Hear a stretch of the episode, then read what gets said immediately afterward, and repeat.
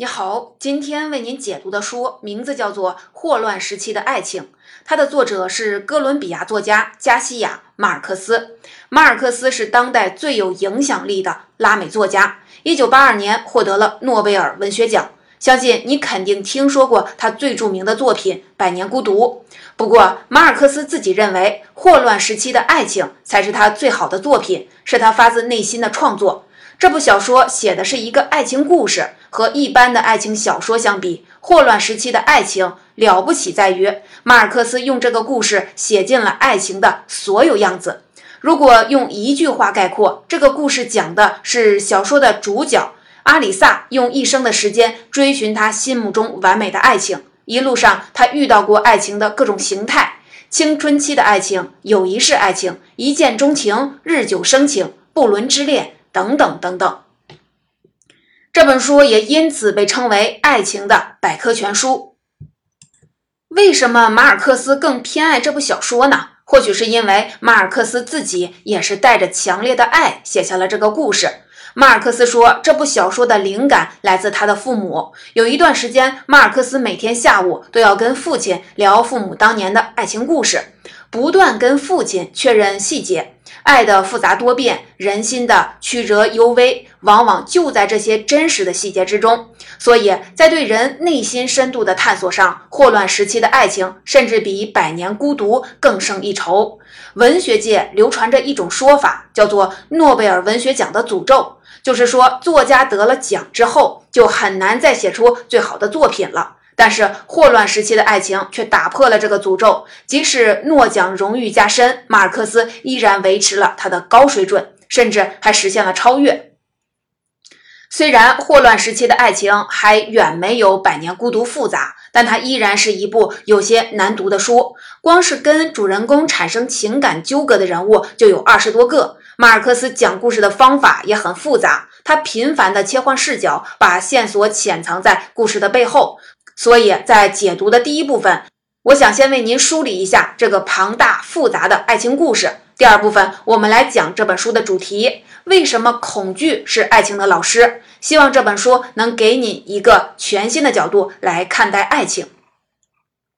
第一部分，下面我们就跟随人物的命运轨迹，和你一起经历这段世纪之恋。在这里，我借用美国心理学家斯滕伯格的爱情三角论模型。斯滕伯格认为，爱情由三个要素支撑，分别是激情、亲密、承诺。相应的，我会把这个爱情故事分为三个部分：激情之爱、亲密之爱、承诺之爱。激情之爱指的是年轻时那种疯狂执着的爱；亲密之爱侧重日常的相处和理解，是举案齐眉和相濡以沫；承诺之爱的承诺是排他的。就是声明，我这一生只想和你在一起。爱情的最高境界就是把这三种爱结合在一起。主人公一生追求的就是这种完美之爱。先来说激情之爱。本书的主人公阿里萨是一个出身卑微的私生子，他外表瘦弱苍白，内心敏感细腻。有一天，一位富商和他的女儿费尔明娜来到了这个城市定居。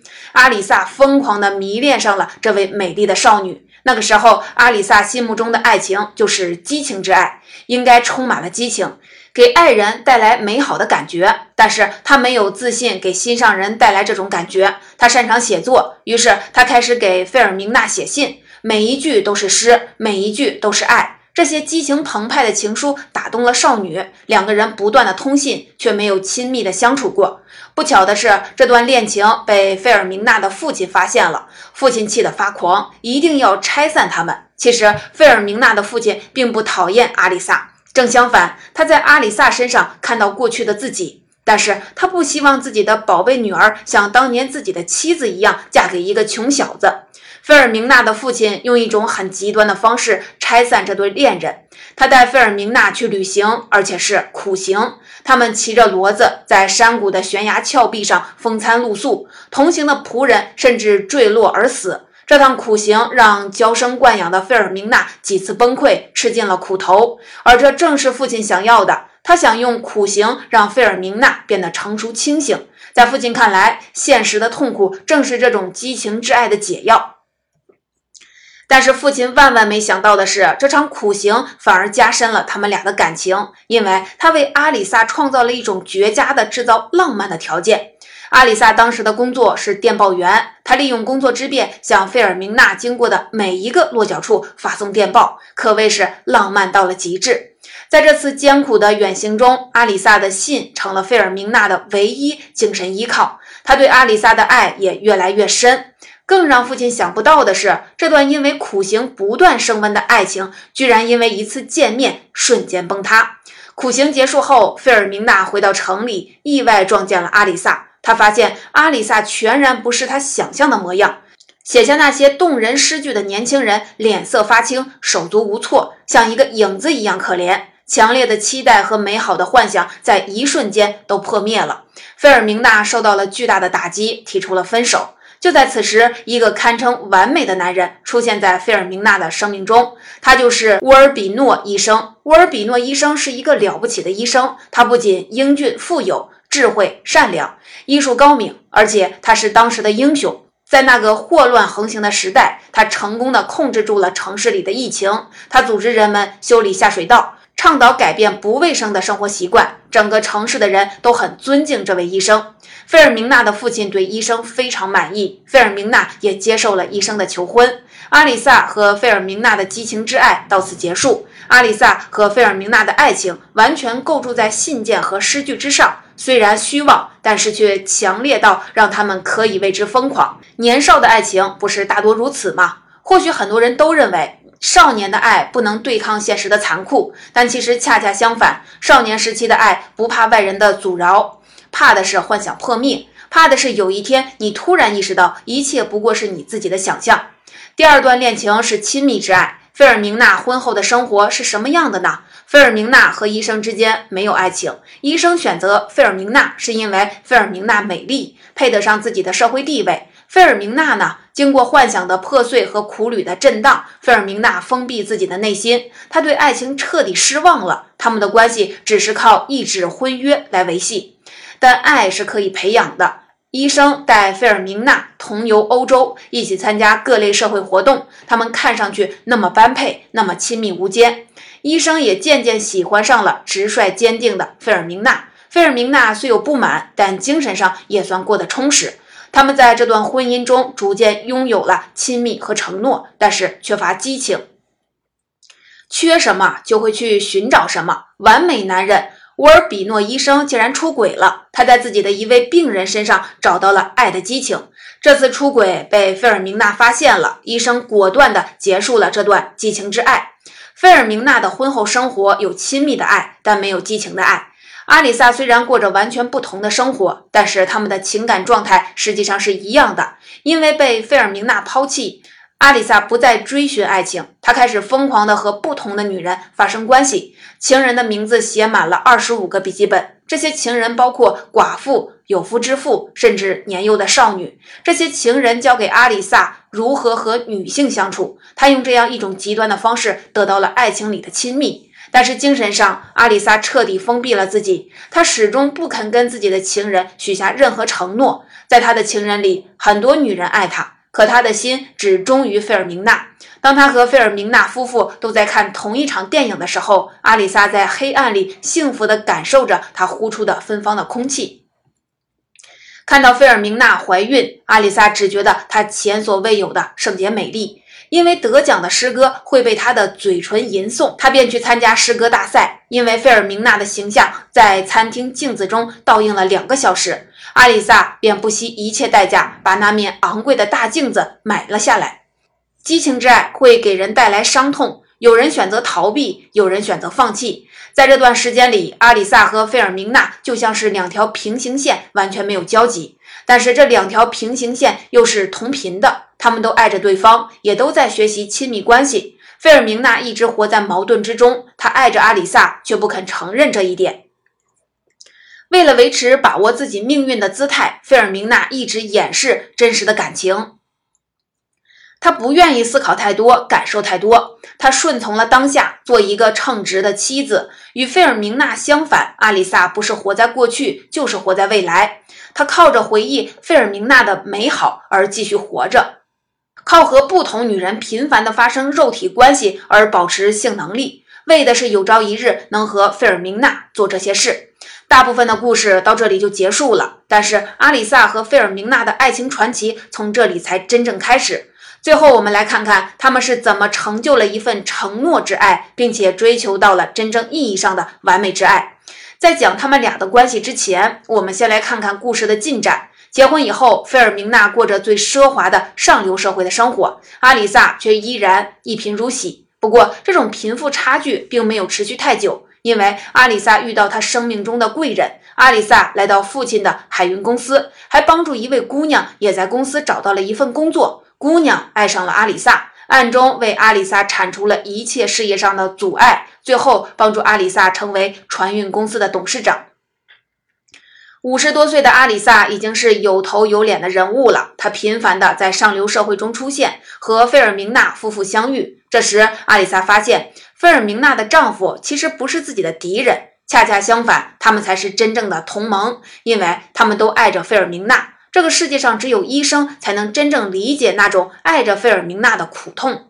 阿里萨此时明白，只有等到医生死去，自己和费尔明娜才有机会再次开始。这个机会，阿里萨等到了。医生在一次意外中摔断了脊椎去世了，费尔明娜的婚姻结束了。原本两人分开的两条故事线终于交汇，小说的情绪也变得浓烈。在医生死去的当天晚上，阿里萨意识到他和医生一样，都极有可能随时死去。出于对死亡的恐惧，阿里萨急切地向费尔明娜再次告白。对于这次苦等了五十年的告白，费尔明娜当然是愤怒地拒绝了他。这个夜晚，费尔明娜躺在床上，一边睡一边哭泣，不仅是想着死去的丈夫，更是想着阿里萨。两位主人公都已经是老人了，在费尔明娜寡居的这几年，阿里萨每周末都拜访费尔明娜的家，和他的儿子夫妇俩其乐融融地打桥牌，并且幻想他们就是自己的妻子儿女。可是，每当阿里萨提起五十年前的事情，费尔明娜就开始逃避。因为费尔明娜认为少年的那段感情是某种高贵而美丽的东西，但绝不是爱情。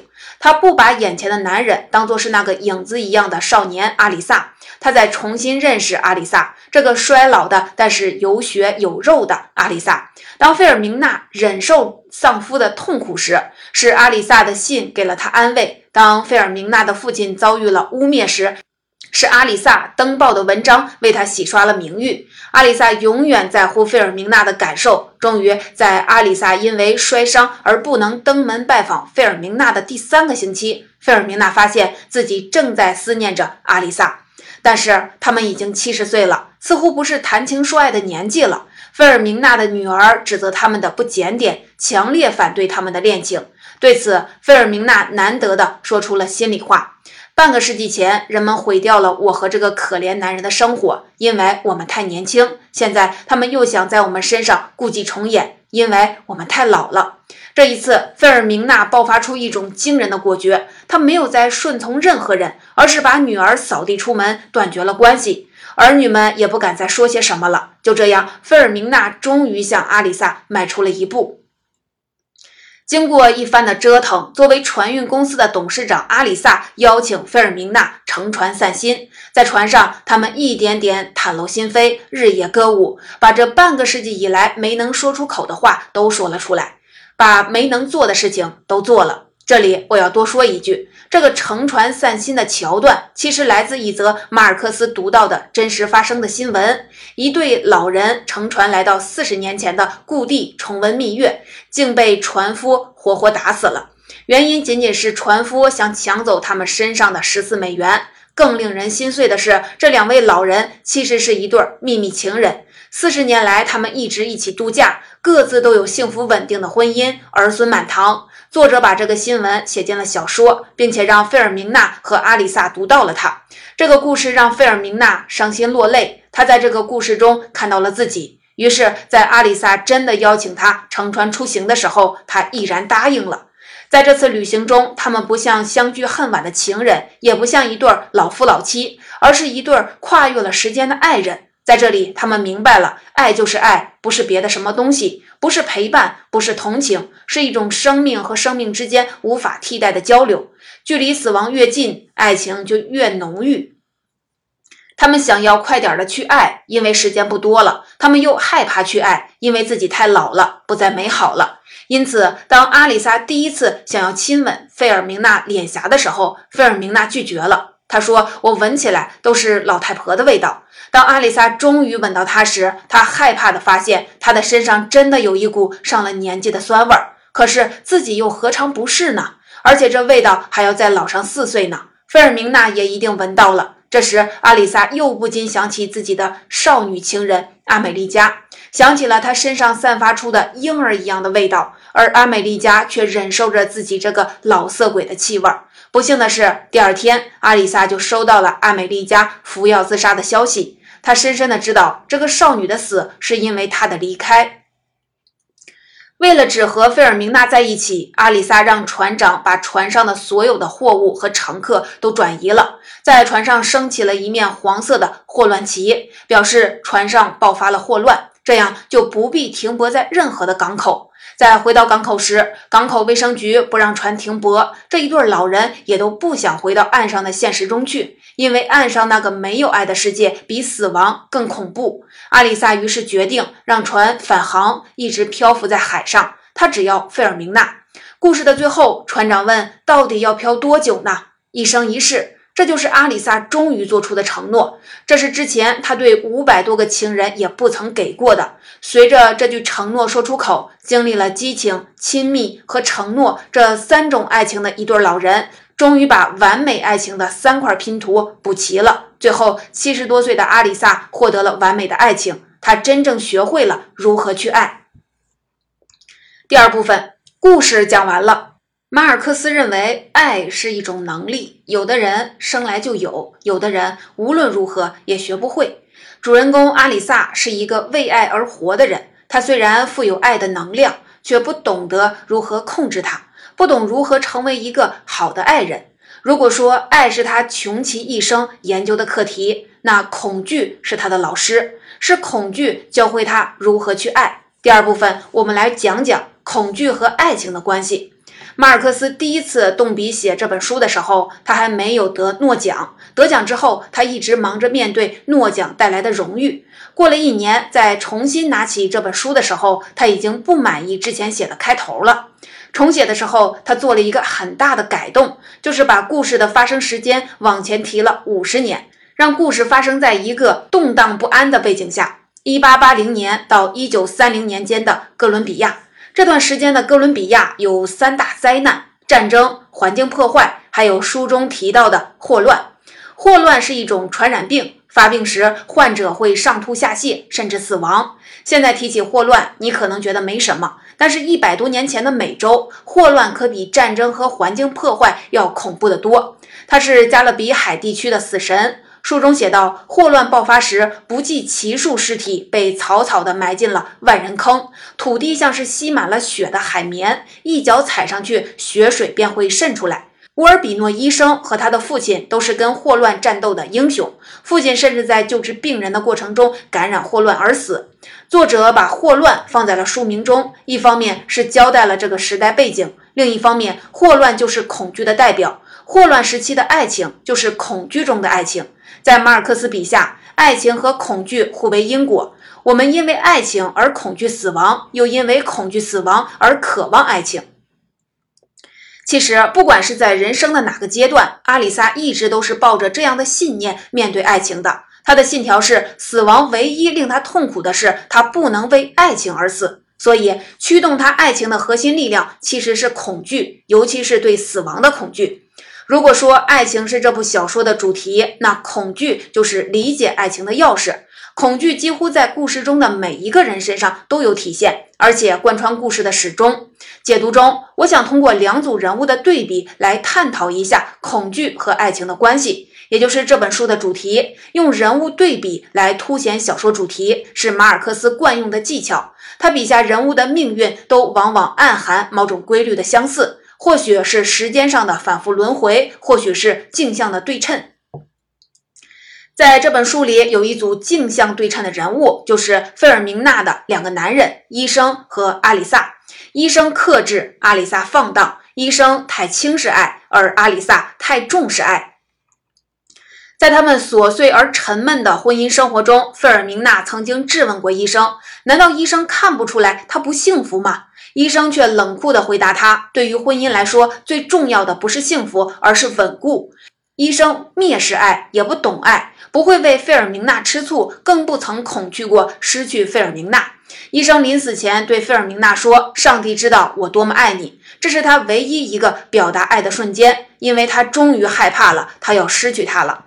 相比之下，阿里萨虽然没有和费尔明娜在一起，但是他却始终望着费尔明娜，怀着恐惧、怀着忧虑地望着他。不管他在哪里，跟谁在一起，他对费尔明娜的爱始终没有断绝。下面我们来讲第二组人物，在小说开篇，马尔克斯用闲闲的几笔写了一个无关紧要的人物，他和阿里萨也是一组对比。医生来到一个自杀的现场，死者是医生的一位朋友。医生整理遗物的时候，发现死者有一位秘密情人，而他自杀的原因竟然是他不愿意继续的衰老下去了。这个人物其实在一开场就预言了阿里萨的一生。首先，他们都是极端的爱人，却。却都隐瞒了自己的爱情。医生是死者最好的朋友，却不知道他有情人。而阿里萨为了维护费尔明娜的荣誉，独自承受着爱她的秘密，这让很多人认为他是同性恋。其次，他们都跟医生不一样，他们的爱都伴随着强烈的恐惧。但是，同样面对恐惧，死者和阿里萨的行为又是完全不同的。同样是恐惧衰老，死者选择了死亡，而阿里萨选择了爱情。对死者来说，衰老的身躯和面容会损伤爱情。晚年的阿里萨其实也有过类似的恐惧，但是他没有选择死亡，而是更爱费尔明娜了。因为对阿里萨来说，死亡本身不可怕，可怕的是死亡那里没有费尔明娜。小说的结尾，阿里萨选择永不下船，永远和爱人在一起。作家写道：阿里萨身上。焕发出前所未有的爱和决心。通过对比开篇死者的选择和阿里萨的选择，马尔克斯向我们传达了一种信念：爱可以让我们战胜人类终极的恐惧——死亡。在某种程度上，马尔克斯和阿里萨一样，是一个充满着强大的爱的能量的人。在诺奖的领奖台上，马尔克斯说了这样一句话。爱真的存在，幸福真的可能。他始终认为我们现在身处的冷酷现实是虚伪的，而像他笔下这样疯狂而充满着热情和爱的世界才是真实永存的。正是这样的天真和疯狂，这种对爱的赤诚信仰，让他保有了自己的心，卸下了诺奖的重压，写出了这部伟大的霍乱时期的爱情。总结。本期内容到这里就基本讲完了。最后，我们来总结一下：霍乱时期的爱情讲的是主人公阿里萨用一生的时间追寻他心目中完美的爱情。马尔克斯认为这本书是自己最好的作品，他把半个世纪里无数人的无数种爱全都融汇到这一本书里，让我们得以见证爱情的万千种可能。爱和死亡是马尔克斯乐于碰触的主题，而这也正是恐惧的根源。霍乱时期的爱情既是一本爱情的百科全书，也是一本与恐惧抗争的书。因为恐惧，我们才能勇敢的去爱；因为恐惧，我们学会了敬畏和郑重，创造和传承。恐惧一直在催促着我们去做那些真正重要的事情。问题是，我们要一直怀抱着恐惧生活吗？我认为，可贵的不是恐惧本身，而是面对恐惧时人类焕发的巨大的勇气和决心。即使深知要付出很大的代价，我们还是选择放下恐惧，拥抱爱。正如母亲曾经对少年阿里萨说过的那样：“趁年轻，好好利用这个机会，尽力的去尝遍所有的痛苦。爱情可不是一辈子什么时候都会遇到的。”